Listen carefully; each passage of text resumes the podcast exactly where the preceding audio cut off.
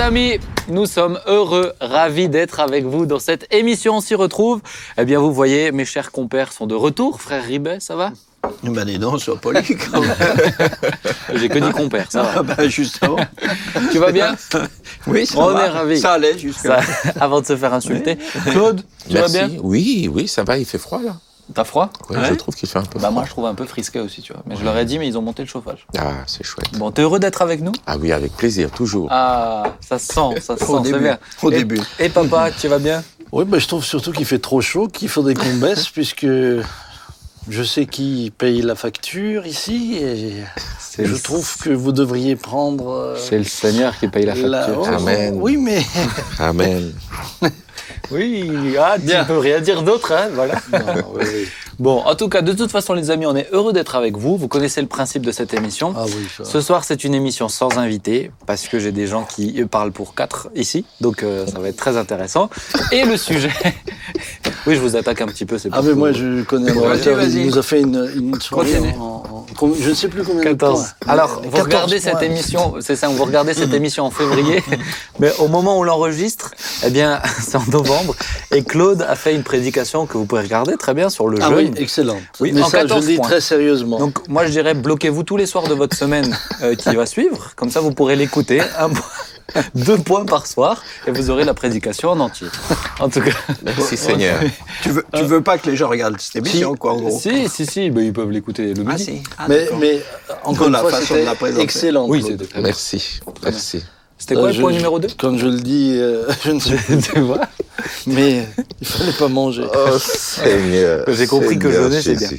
Alors, on va faire une émission qui, là aussi, euh, donne matière à parler. C'est la théologie de la prospérité, l'évangile de prospérité. C'est un sujet qui euh, est d'actualité, je dirais, dans le milieu chrétien. Alors, peut-être vous qui n'êtes pas chrétien, ben, euh, vous allez découvrir plein de choses, mais c'est quelque chose qu'on enseigne dans beaucoup d'églises. On croit à cet évangile-là. Euh, et je vais de- tout de suite demander à Jean-Marie, euh, si tu veux Moi? bien. Ouais. Oui, toi, fais pas, fais pas le surpris, tu étais au courant. Ah bon. Euh, L'introduction, qu'est-ce que dit déjà avant. Oh, Tu vois, je te dis. L'introduction, qu'est-ce que tu aurais. Qu'est-ce que tu aurais être Oh Seigneur.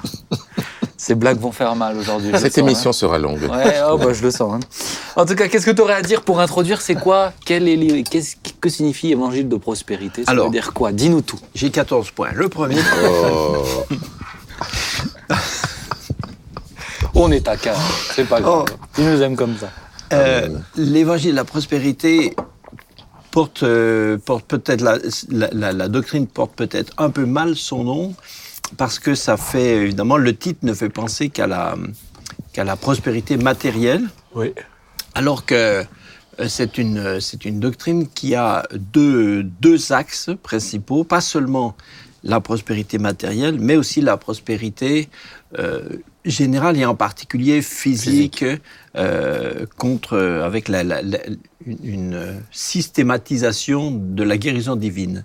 Donc c'est ces deux axes qui, qui, euh, qui, sont, euh, qui composent réellement cette doctrine. Donc euh, on part, euh, c'est quelque chose, c'est quelque chose qui, à la fois, part des années à peu près 1960, tout en étant évidemment euh, bien, bien, bien plus vieux. L'apôtre Paul disait déjà que certains euh, croient que la piété est une source de gain, etc. Donc c'est tout à fait le, c'est tout à fait le, le centre, euh, la, la- la- racine, hein, c'est de, c'est de lier la foi, la proclamation, en tout cas de la proclamation de la foi, avec euh, avec un résultat qui serait euh, qui serait euh, euh, concret, sonnant et sonnant et trébuchant dans les Mm. portefeuilles.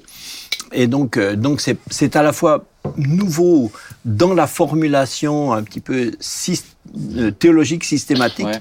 mais en même temps, mais en même temps, euh, comme dit l'Ecclésiaste, il n'y a rien de nouveau sous le soleil. C'est toujours la même, c'est toujours la même chose qui se. C'est venu d'où En 1960 Euh, c'est surtout, c'est surtout américain. Les, les grands, euh, les grands euh, promoteurs sont. euh, alors, je sais pas Bon, s'il faut donner des noms, peut-être pas, mais quelques-uns sont, quelques-uns sont très, sont très connus. Donc, c'est des, des grands, euh, c'est- sont des souvent en même temps des télévangélistes, en tout ça, en tout cas ceux qui sont de de- plus en plus précieux. oui, oui. Et non, mais c'est en, en même temps, ce qui est, ce qui est un peu ce qui est désagréable pour en parler, c'est qu'on peut pas dire que ce sont pas des, ce sont, on peut pas dire que ce soit pas des chrétiens ou que ce soit pas des, euh, des, des, des disciples et des gens de foi. Et on Mais peut pas dire qu'il n'y a pas de bonnes choses dedans. c'est ça, voilà, ce sont des gens qui, par ailleurs, euh, prêchent l'évangile euh, et, et souvent avec, euh, quelquefois avec une, une efficacité très remarquable, avec souvent une, beaucoup de foi, avec des dons, euh, par exemple, dans la, pour certains, hein, dans, dans, dans la guérison des, des, des malades, etc., qui sont tout à fait authentiques. euh, on, voilà, on, on- on voit des vrais, des vrais fruits. Mais Après, il peut y avoir aussi, euh, dans certains milieux, presque l'impression, au travers de cet évangile-là, d'une forme de dérive un peu sectaire aussi, avec des appels d'argent, avec Voilà, des mais choses. mais c'est euh, ça le problème, c'est que c'est que euh, relever que euh, relever que dans la Bible il y a des, des promesses de bénédiction et des et, et des personnages bibliques qui ont été qui peuvent avoir été euh, extrêmement euh, riches. Abraham était sûrement un, un- un des personnes les, les plus les plus riches de sa, sa génération, en tout cas de sa culture, etc. Donc, euh, mais euh, le, le pas qui est fait, c'est de dire, hein, euh, donc, euh, puisque Dieu nous aime, puisque Dieu nous bénit, euh, puisque nous avons été rachetés de la malédiction de la loi et du péché, donc tout ça est entièrement, euh, nous est entièrement accessible maintenant. Les promesses sont systématisées. Et en gros, euh, euh, tous les chrétiens peuvent tous être euh, riches, riches et toujours guéris. Voilà. donc, donc c'est c'est cette systématisation qui est, qui est, qui est fausse, qui oublie, euh, qui oublie des aspects quand même, euh, quand même euh, très très fondateurs de l'Évangile, à savoir l'exemple de Christ, par exemple, Ouais. qui pouvait dire à quelqu'un qui voulait le suivre que lui-même n'avait même pas un, un- Un un oreiller. à mettre sous sa tête. Et l'apôtre Paul qui a dit qu'il était quelquefois dans la- dans, dans l'abondance, mais qu'il était des fois dans la disette. Euh, toute la deuxième partie de Hébreu 11 qui parle de tous les héros de la foi, dont certains étaient démunis de tout, vivant dans des cavernes et s'habillant avec des peaux de bêtes. hein. Euh, eux, eux qui étaient de la même trempe de foi que ceux qui avaient euh, vaincu, etc. Eux dans Donc- le monde n'étaient pas dit. Eux, non, moi, n'était pas dit. Et, et à propos de la guérison divine, c'est aussi une systématisation euh, euh, théorique, Ouais. puisque Christ a, a- a pris nos, nos péchés et il s'est chargé de nos maladies.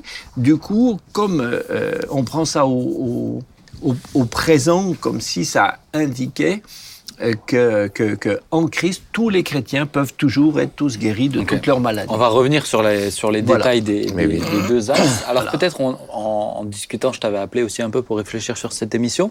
On avait évoqué aussi certains aspects théologiques qui sont un peu plus dérangeants, euh, sur lesquels on s'appuie, notamment la question de où est-ce que Jésus est allé euh, après la crucifixion, etc. Je pense que c'est important de le, de le, de le relever. C'est pas systématique pour tous ceux qui l'enseignent, mais je pense que c'est bien de le relever. Mais c'est quand même euh, ça, c'est un côté, euh, c'est un côté.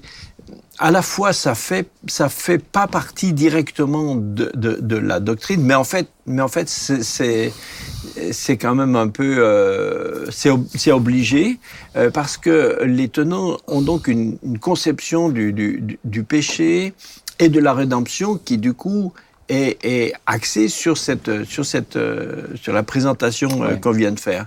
Donc euh, pour eux, Christ euh, euh, a dû être euh, fait. En fait, il a été fait pas seulement péché, mais c'est comme s'il était devenu pécheur.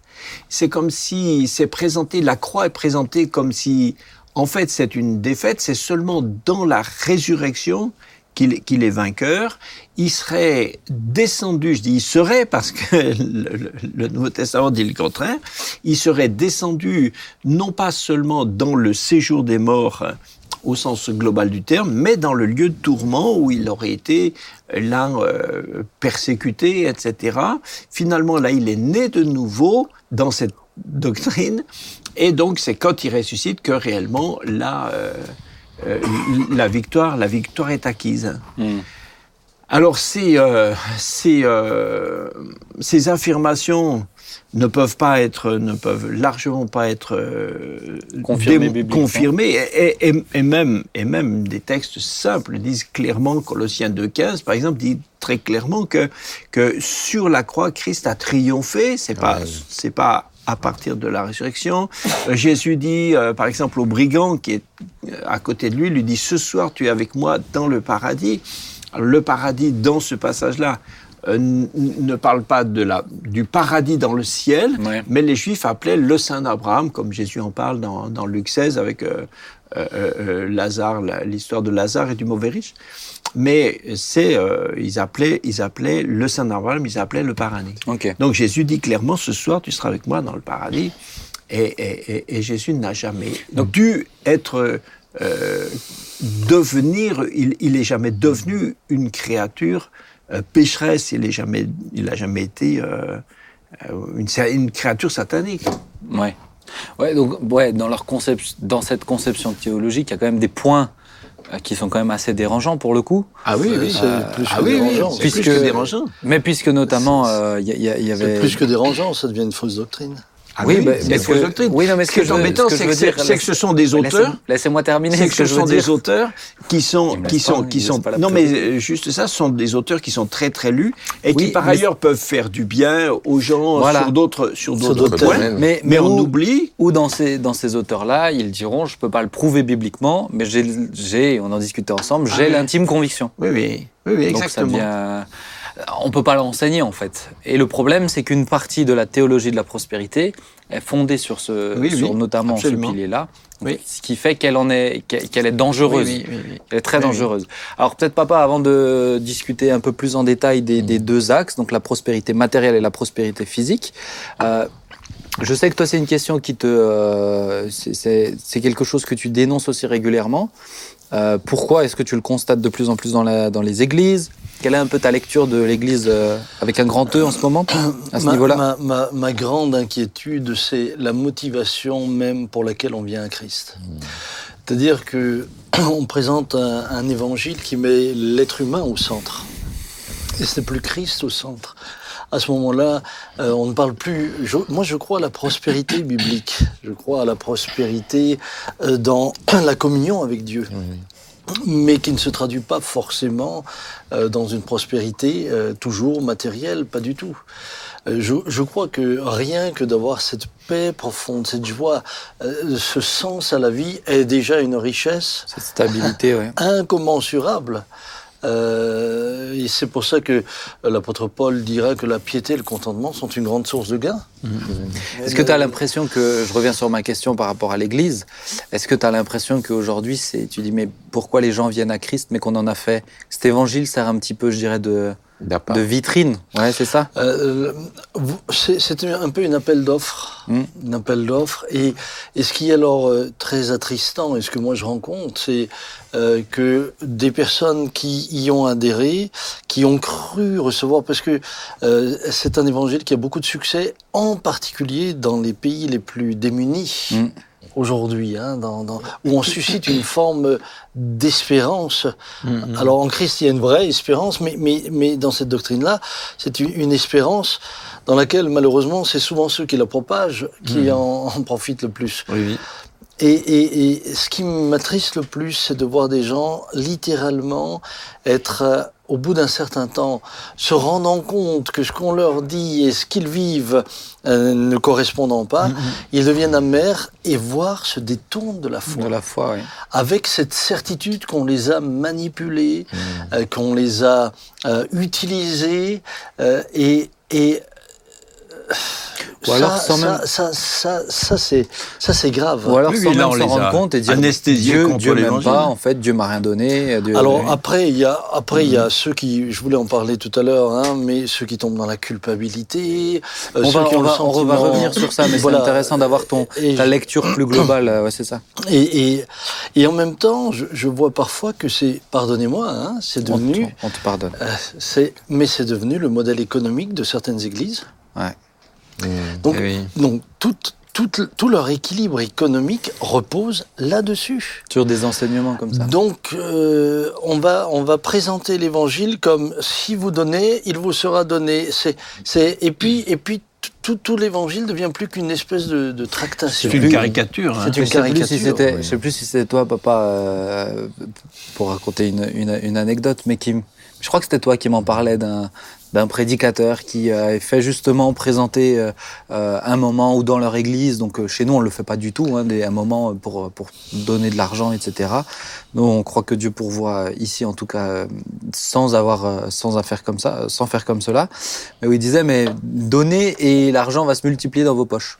Oui, alors ça, moi, je, je, je- C'est dangereux, j'avais- entendu ça, et moi, j'avais Oui, dit ça, si j'avais été le pasteur, si j'avais été le pasteur de l'église là, bon, d'abord, je, je serais intervenu publiquement, ça c'est sûr. Mais en même temps, j'aurais dit à l'orateur, tu ne recevras pour le service que tu as fait ici uniquement que l'argent qui s'est miraculeusement multiplié dans les poches. Oui, oui, Et je suis pas sûr, je suis pas sûr qu'il aurait été d'accord. Donc euh, comprenez que euh, il y a, rentrer en il y a, euh, je, je, je veux pas non plus, je veux pas non plus caricaturer, mais il y a des églises dont l'équilibre économique repose sur Ouais, cette doctrine. juste. Et euh, euh, le, le- le plus triste, c'est quand, quand au, au bout du compte, des gens finalement sont amers, sont déçus. Mmh. oui, oui, hein. Parce que bah, parce qu'on leur a, pardonnez-moi, mais vendu quelque chose et que en finalité ils n'ont pas reçu ce qu'il leur a été mais c'est pas l'évangile de Christ, c'est pas. Mais ça, c'est mais et c'est pas ce que Jésus a fait. Regardez ce que Jésus dit. Jésus dit dans Luc 9, 23, si quelqu'un veut venir après moi, qu'il renonce à lui-même, qu'il se charge Oui, oui. de sa croix, qu'il me suive. On est, on est. euh, moi, je, je, je suis pas à l'inverse en train de, de prêcher un évangile de la pauvreté. Plus t'es pauvre, plus t'es pieux. Non, non. Regarde le jeune homme riche. Il s'agit pas de ça. Le jeune homme riche, il lui dit la même chose. Et pour le coup, de manière là, très il lui concrète, dit, mais il s'en tout. séparer. Euh, moi, ce qui, ce qui est important pour moi, c'est il faut que Christ, il faut que, que Dieu ça. soit au centre. Mhm. tout à fait. Notre seule motivation, ça doit être lui et Bien rendre que, la gloire. bien Ouais. que, et je pense que c'est bien de le préciser quand même, on peut être, euh, on peut être euh, prospère euh, matériellement. On va venir sur le point matériel euh, et suivre Jésus. Il y avait Absolument. dans l'entourage de. Jésus des gens qui, euh, qui avaient de l'argent. Mais ce qui est, ce qui est embêtant dans cette doctrine, c'est pas. En fait, en fait, la- le vrai, la- le vrai problème, c'est pas être riche ou pauvre, c'est, est-ce qu'on est centré sur Christ ou centré sur ça. soi? C'est ça. C'est que c'est une doctrine qui est complètement euh, euh, euh, centrée, centrée sur l'homme. Mm. De nouveau, c'est euh, mes besoins, mes besoins, ma. Mm. bénédiction, ma santé, ma, mon, mon, mon, mon épanouissement. Moi et moi. A- Christ, Christ est plus au milieu. Ça. On va avancer. Claude, Mais oui. tu es prêt? Deux. Ah oui. C'est ça Es-tu prêt?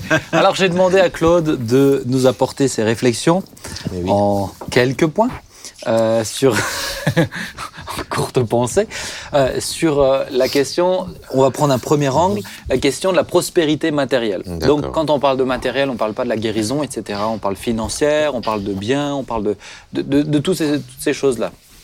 Comment Euh, vois-tu les choses bibliquement parlant Je hein me permets de faire une petite introduction hein, Ah, qui, est- qui, On qui- te connaît. qui relaye un peu, qui relaye un peu ce que, que, que le pasteur Sam il a dit.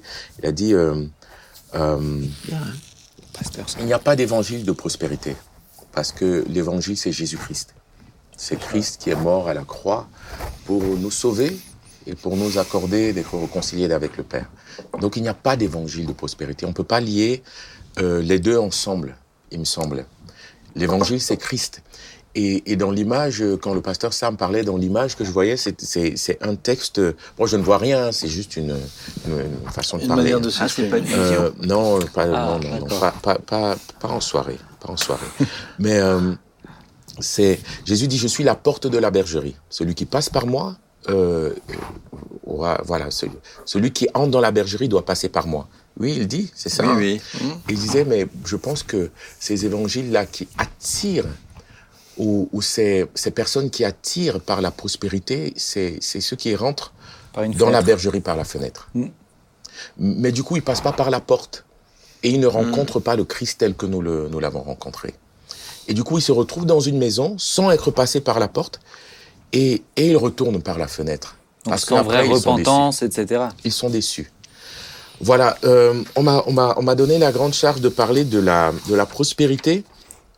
Ah, tu me Euh, fais peur là. Je vois- C'est un livre que tu as écrit ou c'est- Non, non, quelques réflexions, quelques réflexions qui vont nous aider. À partir du moment où on a dit que l'évangile n'est pas, il n'y a pas d'évangile de prospérité, on peut enlever le terme évangile, c'est-à-dire Jésus, Seigneur et Sauveur, la croix qui sauve, et parler de prospérité.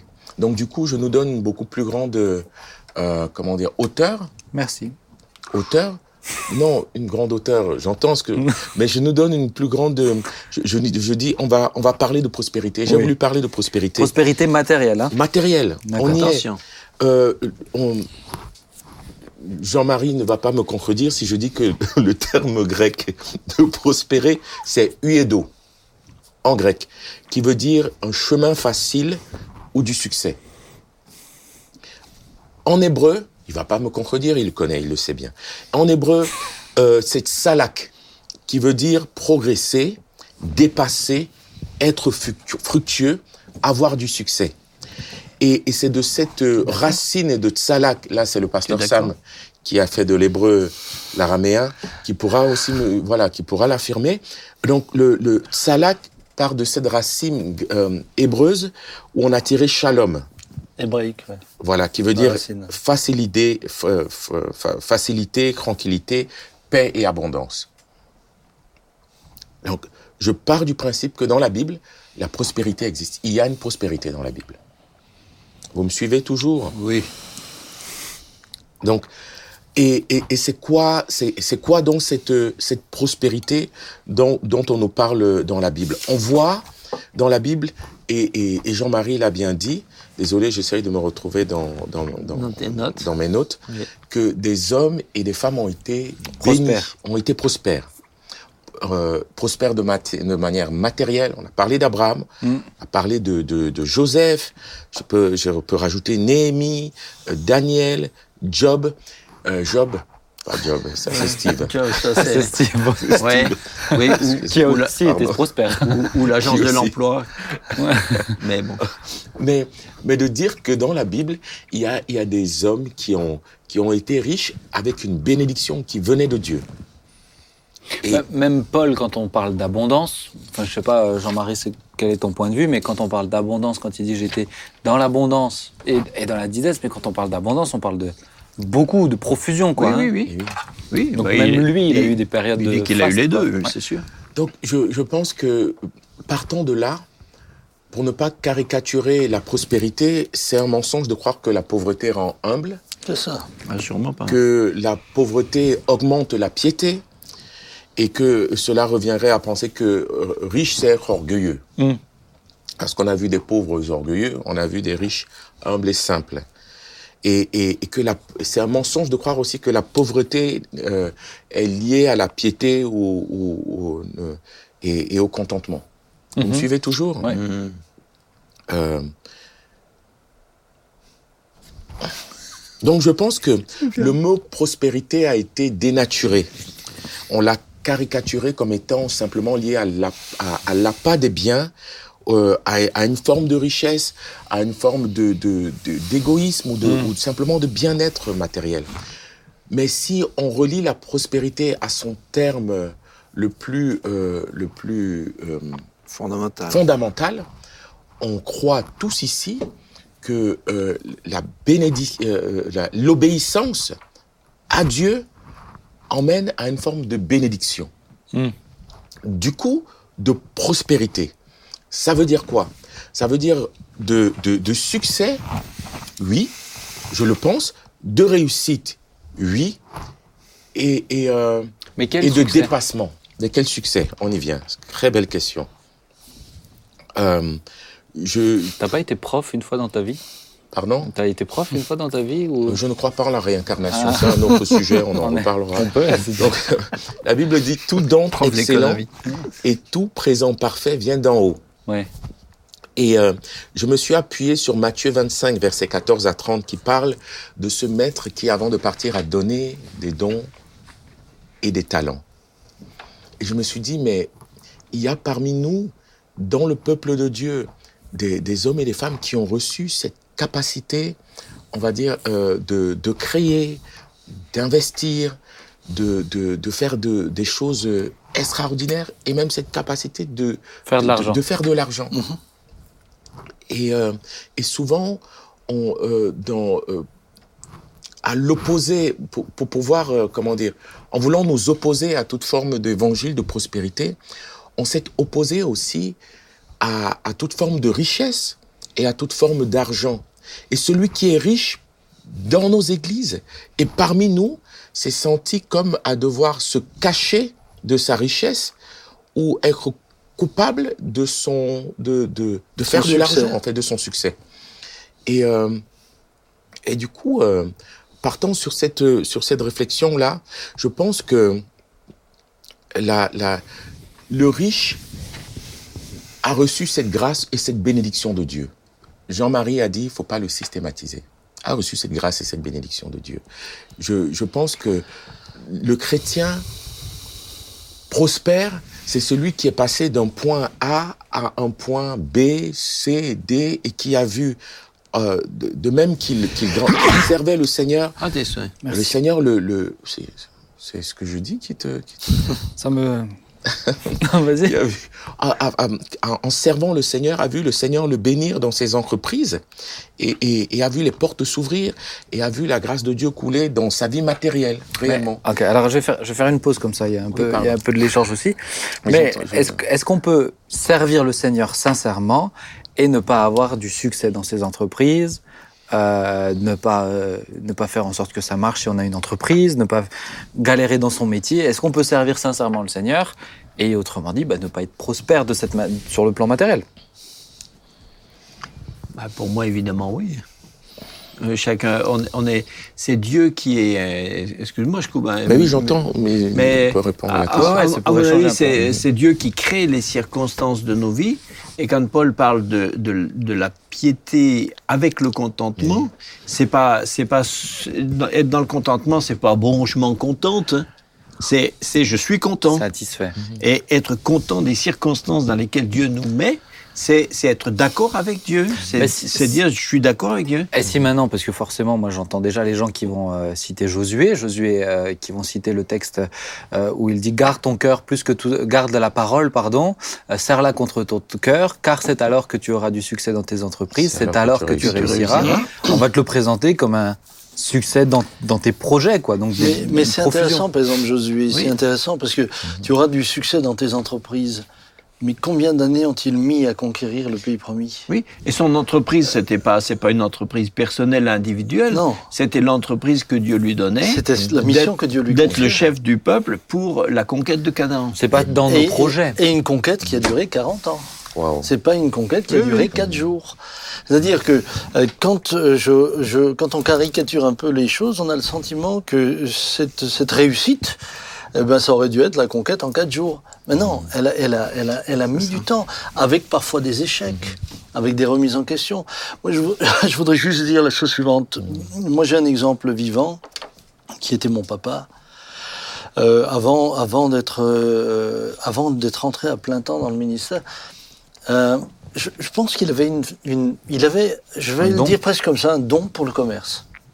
Mais il sentait les, il sentait les affaires euh, là où personne ne les voyait, et puis ensuite tout le monde devait reconnaître. mais, ah, Ça a bien réussi. Il a bien réussi. il a- Et c'était une grâce de Dieu. Quand le Seigneur a guéri ma maman, dans un premier temps, lui, et il me l'a dit, il m'a dit, tu vois, moi, ce que je pensais, c'est que le Seigneur m'a donné ce talent pour bénir l'œuvre de Dieu et le ministère. Il dit donc, moi, dans l'église où j'étais, je, je- sentais que mon ministère à moi, c'était de réussir Soutenir, dans ce que je faisais pour soutenir Oui, oui. l'œuvre de Dieu. Et, euh, et quand, il, quand il le disait, il le disait avec un profond détachement de ce que lui faisait, parce qu'il reconnaissait que c'est Dieu qui lui avait donné. Donc, sa réussite ne lui appartenait pas, et il servait l'œuvre de Dieu, mais sans faire sentir, euh, attendez, c'est moi qui ai donné. Non, rien. Il le faisait vraiment comme un serviteur. Et moi, je crois que Dieu permet à certaines, à, à des frères, à des sœurs, euh, euh, de, de, de, de réellement réussir, euh, dans, mais dans un état de, de, de ser- dans, dans un état de cœur de serviteur. Ouais. C'est, c'est pas moi je et Je euh, là où ça me gêne plus, là où ça me gêne plus, c'est quand finalement ceux qui deviennent essentiellement les plus prospères sont les pasteurs eux-mêmes. C'est vrai. qu'un pasteur Bien sûr. est ce qu'il faut pour vivre et euh, vivre normalement.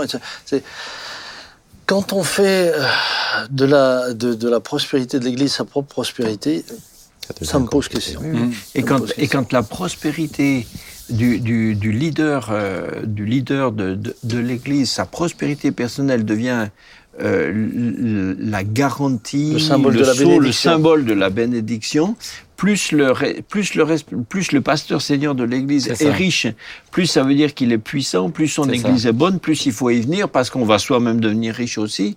Là, on est carrément dans une, dans une manipulation. Ça. Alors on ça. comprend que ces leaders, dans ce système-là, on comprend que ces leaders eux-mêmes euh, ne peuvent, ils sont en quelque sorte condamnés Ils à être très riches. Ils, Ah oui. ils sont condamnés à être très riches et à l'afficher pour, pour démontrer Mhm. euh, la l'efficacité. Oui. l'efficacité. Quelqu'un a dit, un peu en rigolant, que la, la théologie de la prospérité profite surtout à ceux qui la prêchent. Hmm. Mais tu juste c'est intéressant que tu parlais de grand-père parce que il y a une période quand même où euh, donc Dieu lui demandait de consacrer de plus en plus de temps pour le ministère. Et, euh, et à chaque fois d'abord il a consacré un jour et puis il avait autant d'argent que il rentrait autant d'argent que quand il travaillait ce jour-ci. Un deuxième jour et à la fin de la, la- à la fin il bossait la moitié de la semaine pour l'entreprise la moitié de la semaine. Les gens diraient ah bah, c'est magnifique c'est prospère mais il y a un moment donné où Dieu lui a dit bon maintenant je veux que t'arrêtes tout Et il y a un moment donné où Dieu l'a appelé lui à autre chose. Maintenant, ce ne sera pas le cas de tout le monde. Tout le C'est monde, ça. on est d'accord. Euh, mais où, c- mais où ils ont vécu quasiment en autarcie pendant une période. Euh, alors à ce moment-là, à ce moment-là, tout a changé. Euh, D'ailleurs, quand quand euh, il a été appelé à plein temps, ma mère euh, au début était était était plutôt euh, plutôt vraiment contre. Oui, oui, Et elle lui a dit mais tu crois que je vais faire la manche? Puisque elle, en tant que bah, femme de commerçant, évidemment, elle se posait pas les questions. Il fallait aller s'acheter quelque chose, elle allait s'acheter quelque chose, et et, et, parce que que jamais vénal, mais euh, non, et puis Mais- ils ont jamais vécu dans le bling bling, c'était jamais Non. leur truc. Mais mais quand il a fallu tout lâcher, pour elle, ça n'a pas été facile. Mhm. Alors je dis Ben, pas que pour mon père ça a été facile, mais mais par la suite, et c'est par la suite qu'on a vécu en autarcie. Hein, il faisait lui-même ses propres euh, légumes. légumes, les lapins, etc. pendant tout un temps. Euh, Mais, mais Dieu a été, Dieu a été fidèle. Dieu a été ça. fidèle. Et moi, j'aimerais encourager les, les, la, comme, comme Claude le dit, les personnes qui ont, qui ont reçu cette facilité, etc. Mais, mais soyez riches Pour- pour le Dieu. Seigneur. pour Pour le Seigneur. le royaume Oui, de oui. Tout ce que vous faites. Claude Ce qui n'empêche pas qu'ils aient leur, leur, leur, leur standing de vie, etc. C'est exactement là où je viens. J'ai noté comment utilisons-nous ce que Dieu nous a donné en partant de la parabole des talents. Voilà ce que j'ai reçu. Je n'ai pas à me, me culpabiliser parce que ah, dans cette théologie-là, souvent on peut passer, euh, et je, je vois qu'on est entre deux, deux penchants comme ça, la cupidité, C'est ça. la recherche de, Qui est de une plus, de idolâtrie. Oui, la convoitise. Et de l'autre côté, la, la, la culpabilité, des fois aussi, de ne pas pouvoir euh, de, de, de, de ce que j'ai ou de ce que je suis en train de faire. Euh, la prospérité, selon Dieu, j'ai noté, n'est pas égoïste. Euh, elle, c'est cette personne-là qui a ce talent, il ne le cache pas, mais il le, il le développe, il le travaille au service des autres.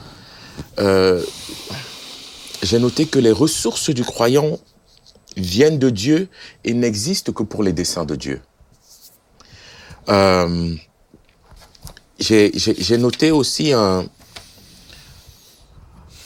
un point pour dire la, la, prospérité, euh, voilà, la richesse comme la pauvreté expose des faiblesses dans nos cœurs et nous rend vulnérables, nous rend réellement vulnérables.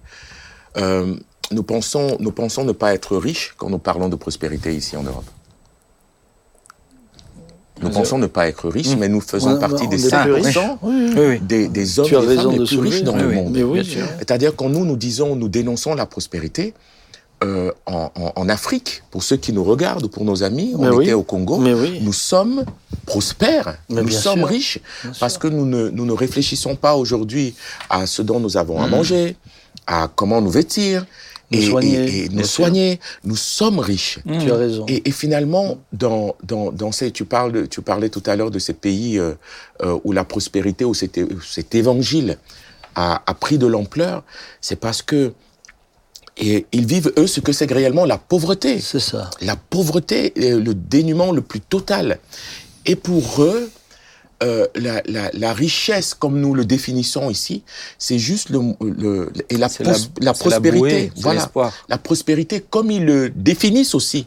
C'est juste, mais je, je veux pas avoir à chaque rentrée à, à, à voir si mes enfants iront à l'école parce que je n'ai pas d'argent pour les inscrire. À la, Je veux pas avoir euh, à savoir chaque jour euh, comment est-ce que je vais pouvoir nourrir mes enfants.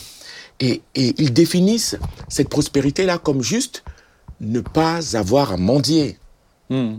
Et pour, euh, et pour la plupart de ceux qui nous regardent, oui, ils ont besoin de croire qu'en Dieu, il y a une prospérité, c'est-à-dire il y a une capacité de passer de la pauvreté, du dénuement le plus total, à une forme de Dieu pourvoit à mes besoins. Et là, on est dans la prospérité. Et cette prospérité-là, on a besoin aussi de leur, de leur annoncer, parce que nous la vivons ici. Parce que Dieu pourvoit à nos besoins. Ce qui est, je, je pense que ce qui est, ce qui est embêtant, je comprends et je suis totalement d'accord avec ce que oui, tu c'est- dis. ce, qui- ce que tu dis est très important. C'est ça. Mais je je pense que ce qui est embêtant, c'est le terme euh, aujourd'hui qui pour moi est biaisé. C'est pour ça que je disais qu'il est Malheureusement. dénaturé, C'est parce ça. qu'il a été récupéré. Mais il n'y a pas de faux billet de 600 euros.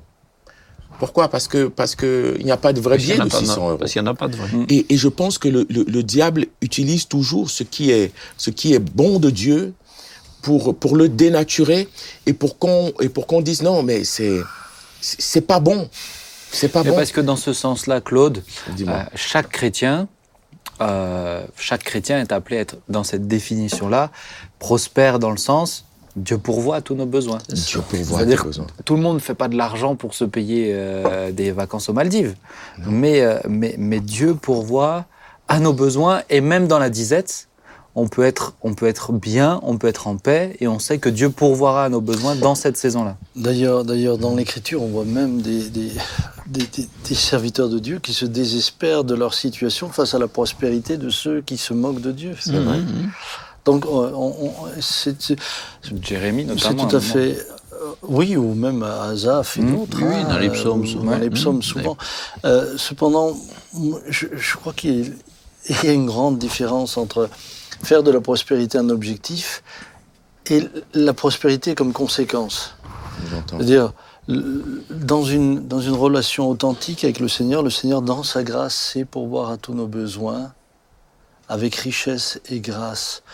Euh, mais euh, pourvoir aux besoins, ça peut être, pour le serviteur de Dieu, avoir ce dont il a besoin pour manger demain. C'est ça. C'est avoir, c'est, c'est, c'est, c'est pas forcément ce qu'on en a fait et ce qui a finalement dénaturé les choses en se plongeant toujours dans l'ancienne alliance et en prenant les exemples de Salomon, de Abraham, etc., etc. Alors, comment faire pour les, les, les frères et sœurs qui, même s'ils sont en France, et évidemment, euh, par rapport au Ils reste du monde, ils sont, ils sont euh, prospères, mais dans notre contexte à nous, on peut pas, on peut pas dire qu'ils font partie des plus riches.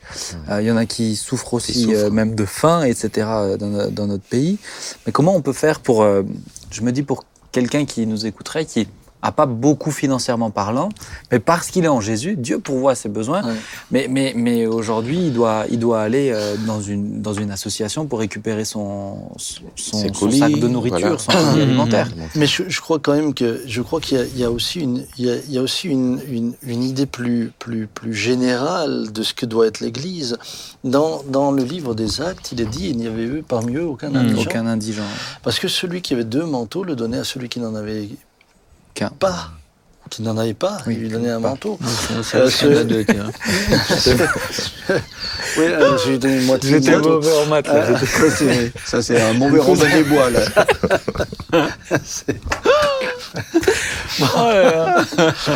Excellent. donc, donc, donc je, je, je crois justement à, cette, euh, à cet appel auquel nous sommes tous invités à répondre aux besoins les uns des autres. Et notre individualisme et notre égocentrisme nous a amené justement à considérer la prospérité comme étant surtout Personnel. personnelle.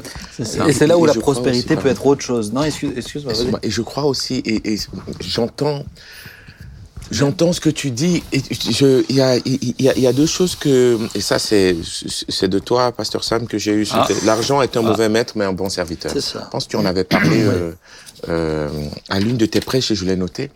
mais de dire, et ce qu'on a reçu, et je- j'en reviens à chacun a reçu des dons et des talents.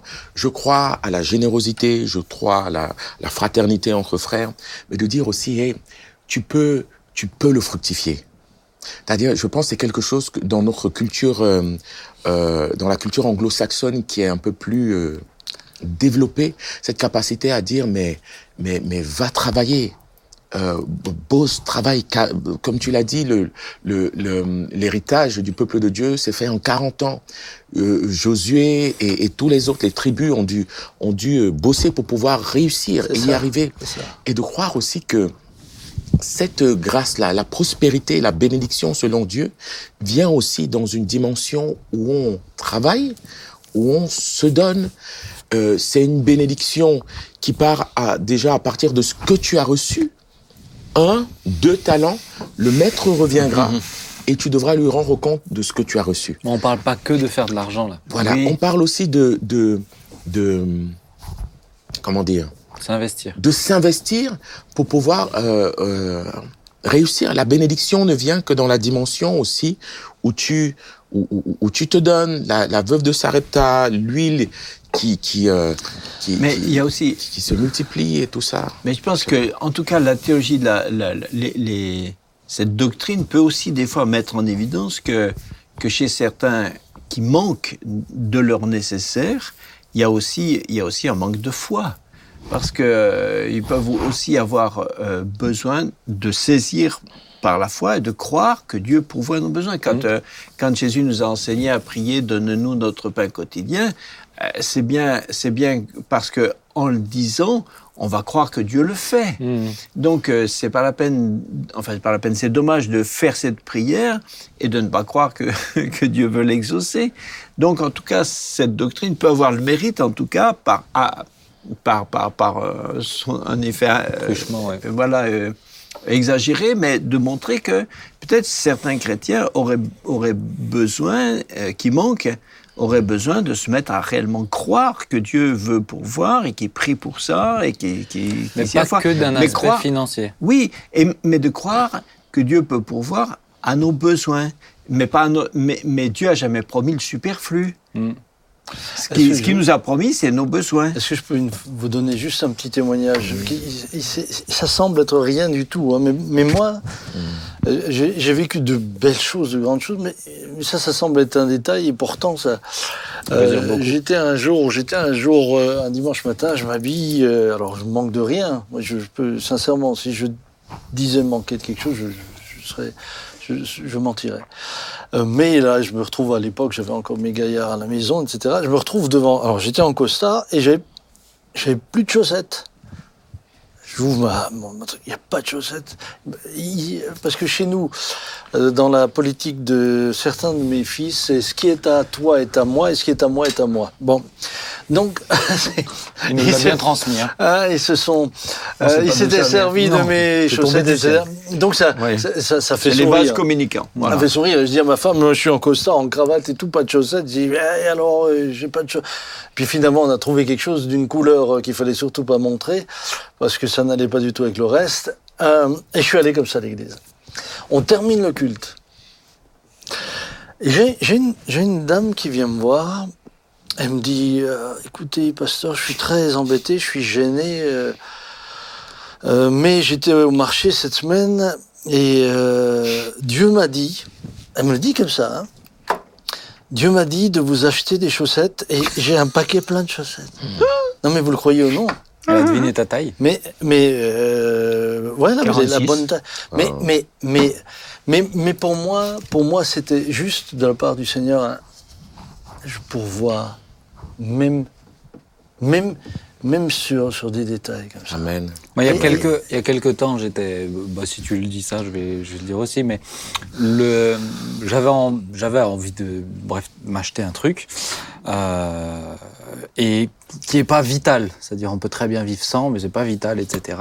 Et, euh, oh, j'ai déjà fait une émission. Pouvons-nous utiliser l'argent que le Seigneur nous confie? Vous m'avez dit oui, donc euh, voilà. Et, mais, mais écoutez, parce que moi j'ai trouvé que c'était un, un clin d'œil du Seigneur. Mais euh, j'ai acheté ce truc et dans la même semaine, quelqu'un me dit, pourtant ça arrive pas souvent, Ce n'est pas un appel d'offres. Euh, mais, mais, euh, mais écoute, Seigneur m'a mis à cœur de te donner ça. Et c'était exactement le, c'était le prix que j'ai payé pour ce truc-là, qui est pas vital. Je me suis dit, mais Seigneur, quand même, il y en a d'autres. Et c'était un... Moi, je l'ai vraiment, vraiment, j'ai senti le Seigneur qui disait, et je suis là avec toi, même pour, euh, pour, euh, mais j'en ai pas fait une doctrine. C'est-à-dire, je m'attends pas maintenant à chaque fois que j'achète quelque chose de dire, bah, il faut que l'argent vienne d'ailleurs que de, que de, euh, que, que de ce que je reçois tous les mois, en fait. Je pense qu'il y a cette, euh, un peu ce, ce, ce, ce, ce, ce- ce clin d'œil de Dieu, c'est ces détails-là. Moi, je les vois, moi, je les Cet prends en argent, tu l'as donné à l'église, du coup, celle que tu as reçue. Ah, je l'ai pris d'un clin d'œil du Seigneur. Amen. Pour lui mettre. Mais peut-être, j'aimerais dire, parce qu'après, il faut vraiment qu'on avance sur la dernière partie. Ah, ce, ouais. qui, ce, qui, ce qui me dérange, en fait, sur la question de, de, de la théologie de la prospérité, c'est qu'aujourd'hui, pour moi, elle est parallèle à quelque chose dans notre société qui est, qui est cette idéologie du bien-être et de la réussite. Et euh, c'est, on dirait que c'est deux cousins ou deux frères jumeaux, presque des fois, sauf que celui-ci est plus spirituel que l'autre. Mais c'est quasiment les mêmes termes. Et euh, c'est ce qui, c'est ce qui me dérange vraiment, c'est qu'on essaye euh, d'amener cette idéologie-là, la réussite, du bien-être, de, de- du succès, euh, à avec avec un angle spirituel qui, pour le coup, euh, pour moi, est, est tordu. On tord, on, on tord, et tu l'as bien dit, on tord le sens de la parole de Dieu. Mais c'est la même chose que ce que le monde cherche à ce moment-là. Et c'est vraiment quelque chose qui est poussé avec des leaders de, de ce mouvement-là, de cette idéologie, etc. Réussissez, même travailler, travailler, réussir. Je comprends hein, tout ce que tu dis, mais c'est, c'est, c'est- Mais travailler, c'est juste. Non, mais je Paul dit que celui qui travaille pas ne mange pas. je comprends, je mais parle dans pas des personnes qui sont au chômage. Moi, non, c'est- non, non, mais voir, moi hein. je comprends ça. Ce que je veux, ce que je veux dire, c'est que dans ce- là, je parle de l'idéologie de la société. C'est, c'est, c'est- c'est ce qui présente en disant pour que tu aies ton succès, pour que tu aies ta réussite, Mais- pour que tu tu vois. Mais en fait, c'est toujours, mais en fait, c'est comme ça depuis, c'est comme ça Depuis depuis, la l'aube- depuis l'aube, oui. de l'humanité. Euh, L'Ecclésiaste dit, bon, l'argent répond à tout. Ouais, dans ce, c'est, exactement ça. Moi, ce que, ce que je relevais dans le, la, la doctrine de la prospérité, c'est qu'on insiste beaucoup sur euh, le fait que euh, la rédemption, euh, l'expiation des péchés par Christ sur la croix a euh, euh, effectivement tout effacé, tout effacé. On appuie sur reset. Plus de conséquences. Il n'y a plus de conséquences. Mais curieusement, dans cette doctrine où on a parle tellement de, de- de- du péché, on s'interroge jamais sur les raisons pour lesquelles tout le monde veut devenir riche. Quelles sont, pour quelles raisons, pour quelles raisons on veut devenir riche? Quelles sont les motivations profondes de cette convoitise? Et si on s'interroge sur ça, alors on a aussi dans la Bible euh, beaucoup de versets Beaucoup de qui nous versets. disent beaucoup sont devenus riches hein, Et se sont égarés de- et se sont égarés eux-mêmes, se plongeant dans des, dans des tourments, Dans etc. tourments. Donc tu dis, mais pourtant il y a des, des avertissements.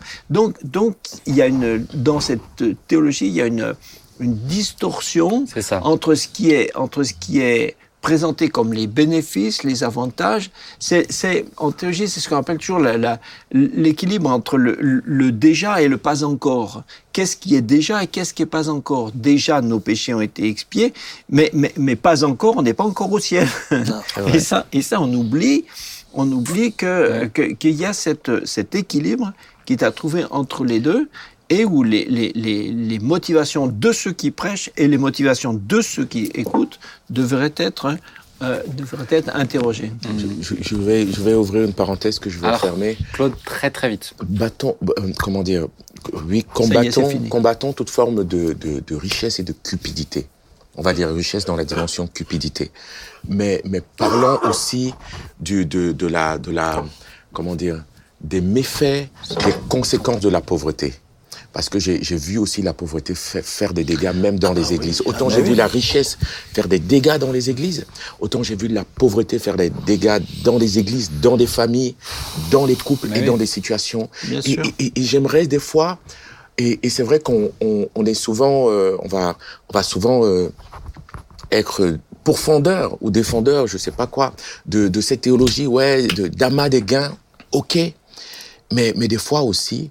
Euh, nous, nous devons, en tant qu'enfants de Dieu, dire, euh, dire aux pauvres, mais, mais tu peux, tu peux t'en sortir. C'est pas juste que Dieu va te donner ton pain quotidien. Oui, l'austérité, la- l'austérité la- n'est pas vertueuse. voilà, la pauvreté pas aussi L'austérité n'est pas vertueuse. Voilà. Dénoncer l'un n'encourage pas l'autre. Bien sûr. J'entends. Et, et, euh, et, et, Attention. et, et, euh, et des fois, des fois, de, on, on a penché la balance en disant théorie de la prospérité, prospérité, prospérité, mais on ne s'est pas tourné aussi vers euh, cette, euh, Vers ceux qui sont pauvres. vers ceux qui Oui, sont pauvres pour, pour, et en disant, oui, le Seigneur, voilà, votre bénédiction sera au ciel, votre, votre grâce sera au ciel. Non, ils ont besoin de, de voir aussi que, parce que c'est le même Jésus qui dit à ceux qui ont quitté ici-bas, maison, famille, richesse, vous, les, vous allez les, les, les, les, les- vous Retrouver les retrouver, non, ici sur terre, mais aussi au ciel il donne ces deux dimensions-là. Donc il y a aussi, oui, il me semble, je, je- je peux retrouver le Tu verset. as raison, tu as raison. C'est Pierre, Pierre qui lui pose Tu la question. Qu'en est-il de nous Mais qui je- avons tout déjà Pardon. plus loin.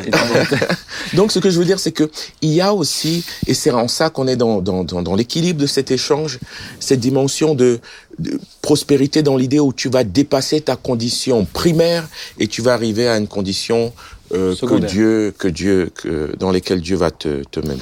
Merci Claude. Final. Merci. On va avancer les amis parce que je vois que je là, savais que ça amène ça, à parler. faire une deuxième Ben, je savais que ça amène à Mais non. parler, mais on complète. ça- on- il manquerait quelque chose Alors, dans je cette vais être très court.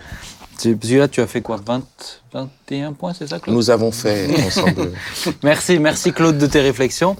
Euh, papa, toi, tu avais l'angle de la prospérité Physique. c'est-à-dire, euh, ben voilà, dis-nous qu'est-ce que tu comprends là-dedans et euh, explique-nous. Alors, juste faire une petite euh, remarque euh, pour euh, pas conclure, mais aussi introduire. euh, ma- Ah, C'est que- compliqué. Ah, qu'est-ce que c'est compliqué d'animer quand il est.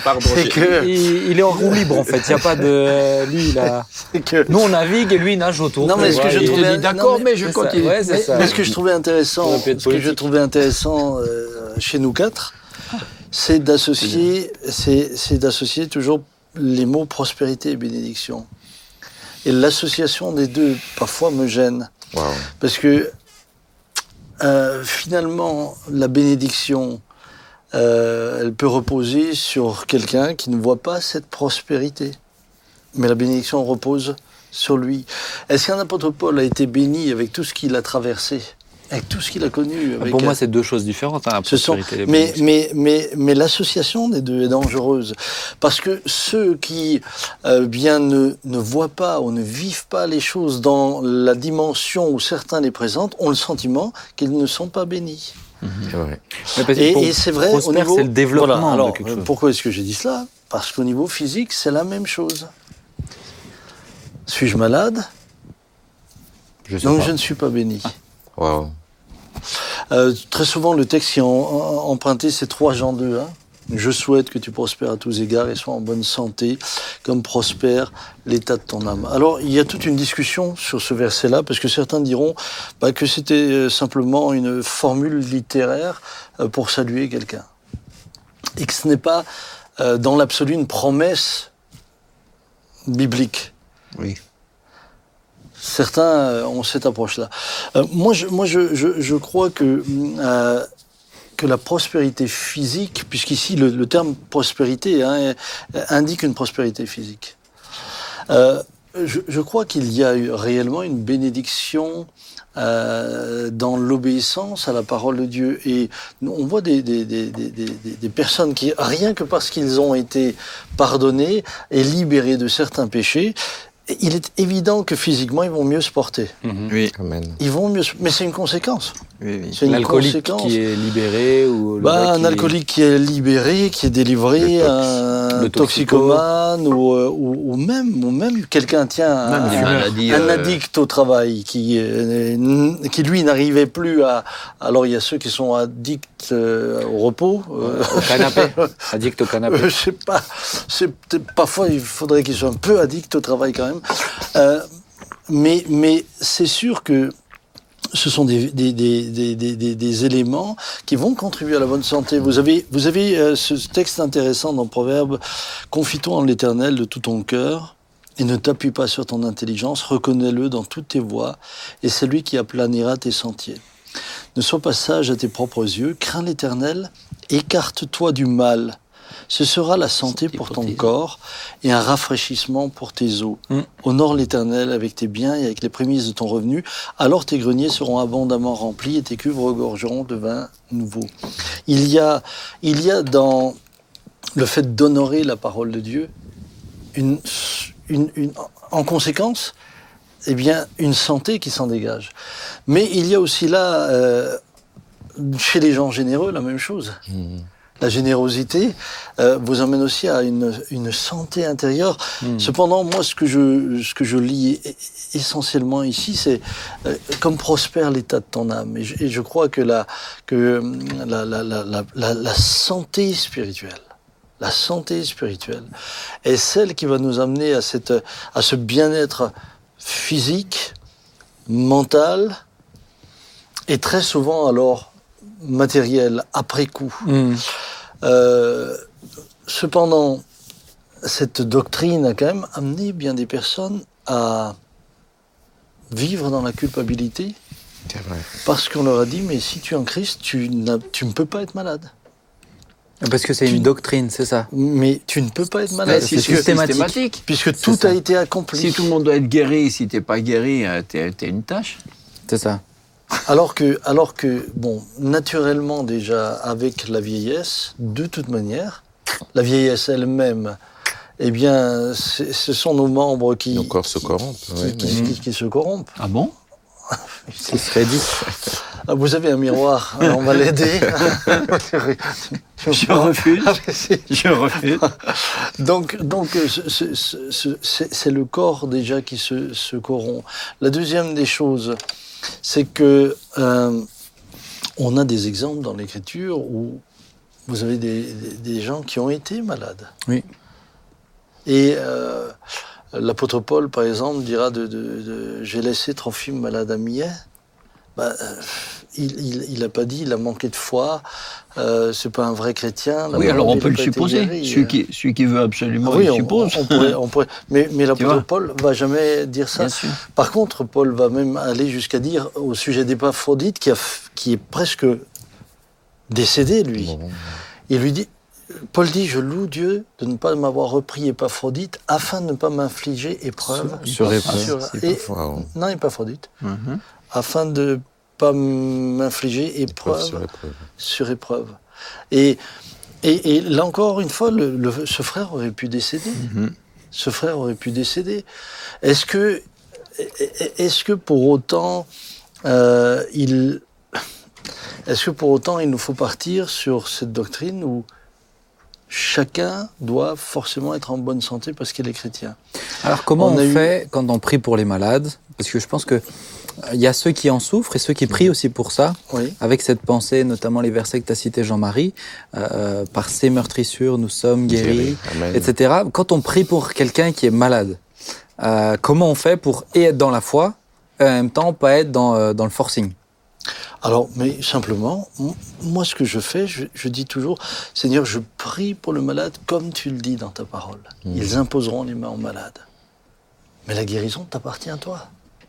C'est pas moi qui décrète de la guérison. et comment tu comprends le verset, la suite du verset? Et les malades seront guéris. Et les malades guériront. Et les malades guériront. Et les malades guériront. Euh, bah, tout simplement par le fait que quand j'impose les mains, le Seigneur agira d'une manière ou d'une autre. Bah, si- mais s'il y en a Moi, qui ne guérissent pas. malades- Mais ce, les malades ne veut pas dire que c'est- c'est c'est tous les malades.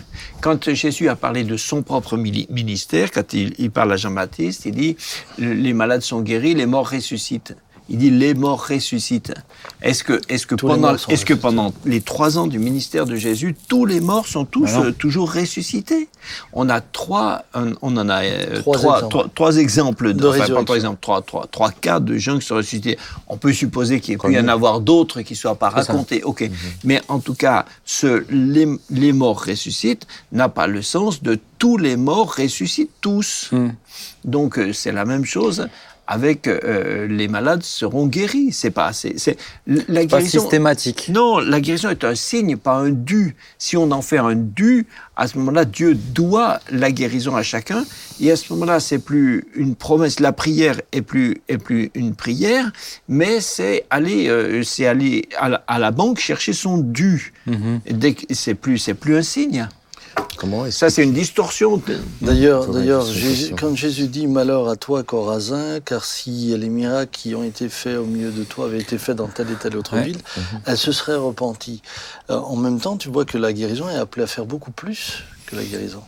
C'est Elle est appelée à opérer beaucoup plus ce dit, que la guérison. Elle doit mener vraiment à la repentance. Ouais. Et euh, je, je suis venu ici avec justement deux, deux témoignages que j'ai reçus là, ce matin, Wow. avant l'émission. Tout frais. Le premier, c'est une, une, une, une sœur qui nous écrit, je rentre pas dans les détails, je donnerai le témoignage à, l'église. Elle a 68 ans, mais elle souffrait d'arthrose cervicale depuis l'âge de 25 ans. En d'autres termes, cette sœur a été malade 43 ans. Elle s'est convertie en 1987, c'est-à-dire il y a 35 ans.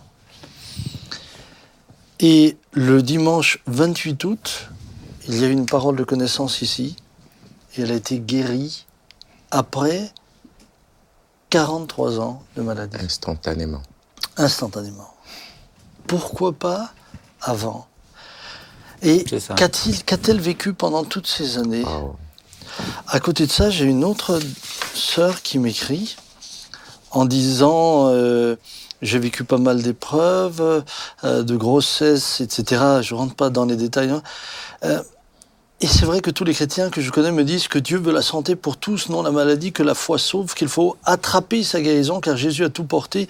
Si mes parents sont malades, c'est probablement une malédiction, etc. Et je prie depuis six ans pour la guérison de ma maman, et quand j'entends ces personnes, ça me culpabilisait encore de ne pas voir la guérison. C'est ça. Donc, donc voilà quelqu'un qui, qui est sincère dans sa foi, et qui, parce que euh, elle n'est pas euh, dans cette prospérité euh, de la guérison physique, euh, ou dans cette prospérité physique, se retrouve accablée euh, jusqu'à... Alors, elle, elle- elle m'écrit qu'elle a, qu'elle a entendu les, les deux messages que j'avais donnés sur la souveraineté de Dieu et sur encore un autre sujet, mais que ça l'a aidée. Et, et moi, j'aimerais aider tous ceux qui nous écoutent et qui qui euh, parfois sont sous une culpabilité parce qu'on soit on leur laisse penser que parce qu'ils sont malades ils ont péché, ce qui peut être vrai dans certains cas, ou parce qu'ils sont malades qu'ils n'ont pas la foi, ce qui parfois peut être vrai. euh, et Jésus le, le parle de l'incrédulité à ce niveau-là, euh, ou, ou qui ou qui simplement sont sont sont malades, mais, mais dans leur maladie, Dieu est là et, et les accompagne. J'aimerais leur dire, mais frères et sœurs, prenez courage, Amen. prenez courage. Dimanche, nous avions le témoignage d'une... de- Dimanche, il y a très longtemps, on est en février là. Euh, euh, le, le, le- ouais, dimanche, le, je sais plus le. Il y a lequel quelque c'était. temps. Il y a quelque temps, on avait le témoignage de Françoise, Françoise Caron, Caron. mais qui est aveugle aujourd'hui, ou, ou qui ne distingue plus que, que Des du- lumières. de- des lumières.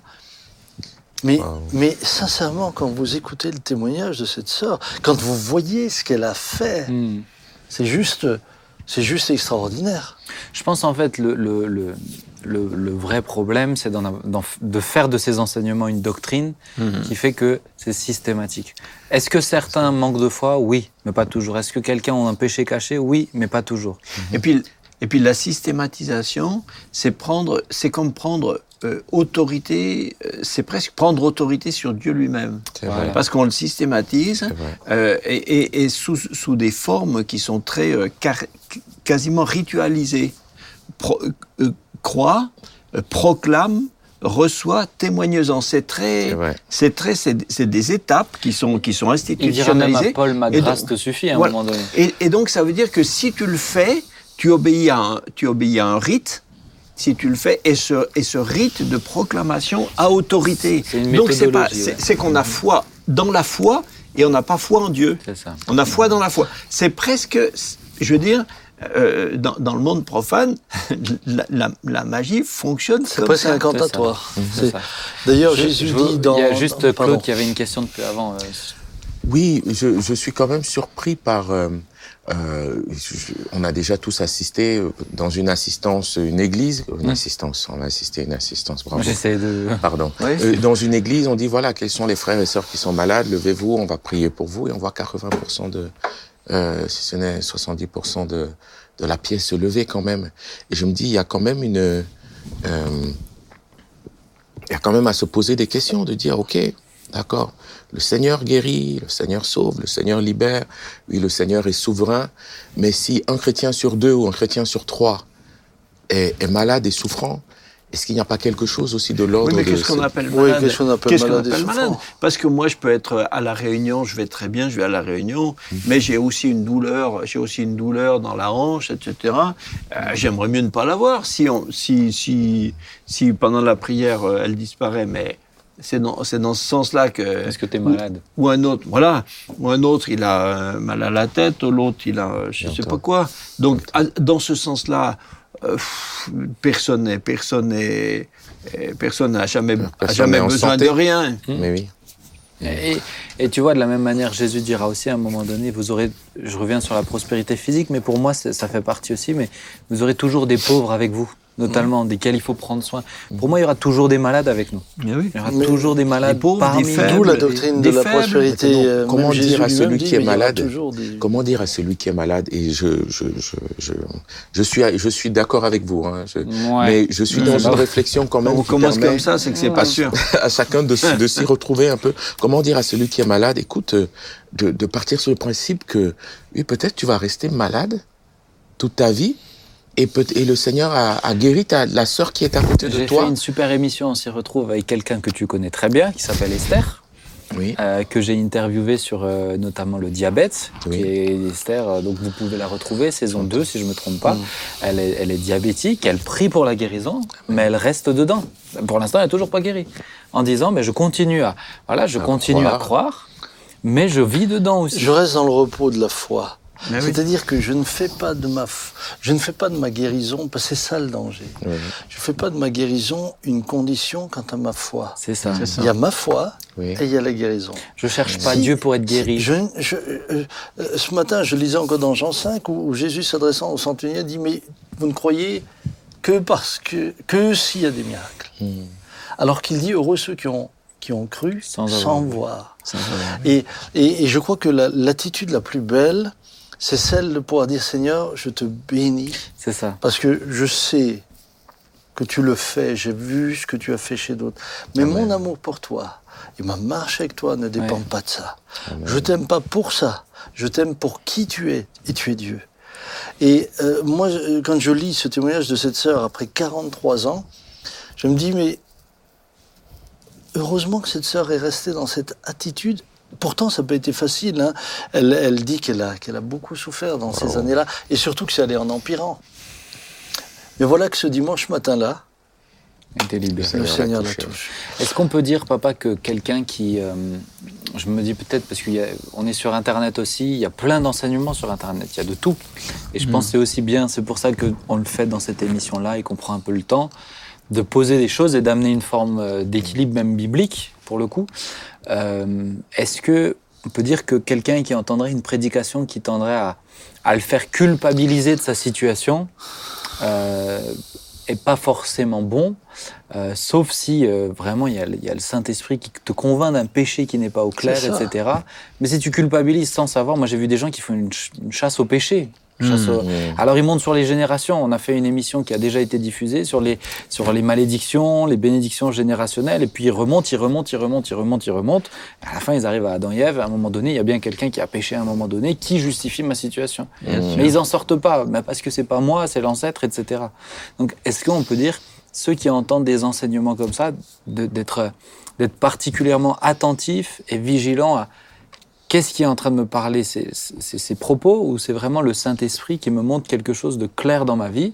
Si c'est pas le Saint-Esprit qui me montre quelque chose de clair, il faut, peut-être même mieux de le mettre de côté cet enseignement et de dire Seigneur, est-ce que ce que j'entends me rapproche de toi ou me frustre?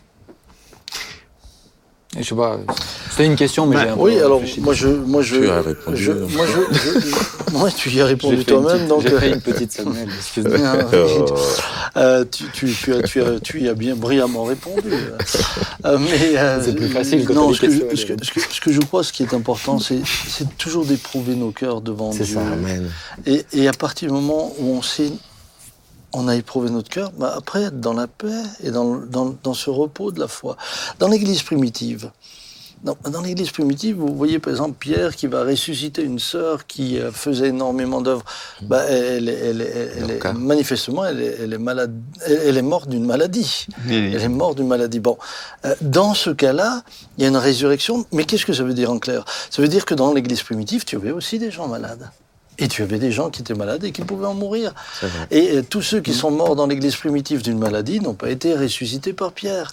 Donc, euh, l'essentiel, c'est qu'ils soient restés attachés à la foi, parce que c'est comme euh, Jean-Marie le disait, il faut faire la différence entre ce qu'il y a, ce qu'il y a et ce qui est à venir. Ah, c'est moi qui l'ai dit. Et euh, rendez à, à Lézard ce qui est à Lézard, euh, à César ce À qui est non, à non, Lazare. à Lazare ce qui est à Lazare. Euh, euh, dans le ciel, nous serons non plus confrontés la mort et à la maladie. à la mort et à la maladie. Euh, tout est parfaitement accompli. Et, On et a- de toute façon, à la fin, tout le monde, de toute façon, à la fin, tout, le monde meurt, meurt quand même, Quand même d'une- maladie. Parce qu'à la fin, tout le monde meurt d'un- d'un arrêt du cœur. Et jusqu'au dernier moment, euh, quelqu'un aurait pu encore te guérir ton cœur. Donc, c'est une négation de la mort. Tu On voit bien que c'est illusoire. Mais de l'autre oui. côté, de l'autre côté, ce qui est important aujourd'hui, c'est de pouvoir dire à tous les malades qui nous écoutent, Que frères et Jésus sœurs, guérit. Jésus guérit. Amen. Mais oui. Jésus Amen. guérit. C'est ça, mais pour un, Restez dans cette un foi-là. sujet oui. d'actualité, S'il vous plaît. euh, toi, tu as attrapé le Covid, et bien des croyants Enfin, c'est lui qui attrapé- m'a attrapé. Moi, je... Euh, il a su, il s'est il bien te rattraper. Bien des croyants ont bien attrapé le attrapé. Covid. Mais oui. T'as pas été guéri instantanément, t'as été guéri surnaturellement. J'ai été guéri sur Mais des frères et sœurs sont partis. Et des frères et sœurs, Mais de oui. nos frères et sœurs bien-aimés. Pour lesquels on a autant prié. Et Et pour qui- lesquels on a autant prié. Et qui manquait pas de foi. Et qui aimaient le Seigneur. Et qui Moi, je aimaient le pense à une Seigneur. chère sœur dans l'église qui est maintenant sur une chaise roulante depuis, euh, depuis une quinzaine d'années et qui, est, qui, est- qui a une foi extraordinaire et qui, et, qui est, et qui est dans le contentement de la foi malgré des épreuves. Récemment, elle était encore à l'hôpital. Et, et, et, et c'est, important que cette chère sœur, elle, est contente parce qu'elle sait qu'elle n'existe pas que à travers une éventuelle, une éventuelle guérison. Guérison, ouais.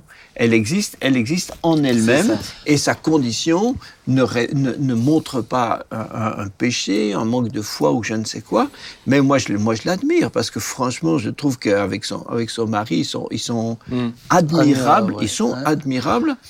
Et, et voilà. Mais si ces gens-là étaient dans une église dans laquelle on leur dit que forcément tout le monde doit toujours être guéri, ben ces gens-là, ils vont être forcément, ils vont être forcément euh, mal à l'aise. Et à la fin, ces gens-là, qu'est-ce qu'ils font? Ben, Ils quittent Mais l'église. pour terminer le tableau, on a même, on a même euh, des, des et, et moi je cite pas de nom parce que le but c'est pas de, le but c'est pas de dénoncer quelqu'un, c'est pas, c'est c'est de revenir à l'écriture.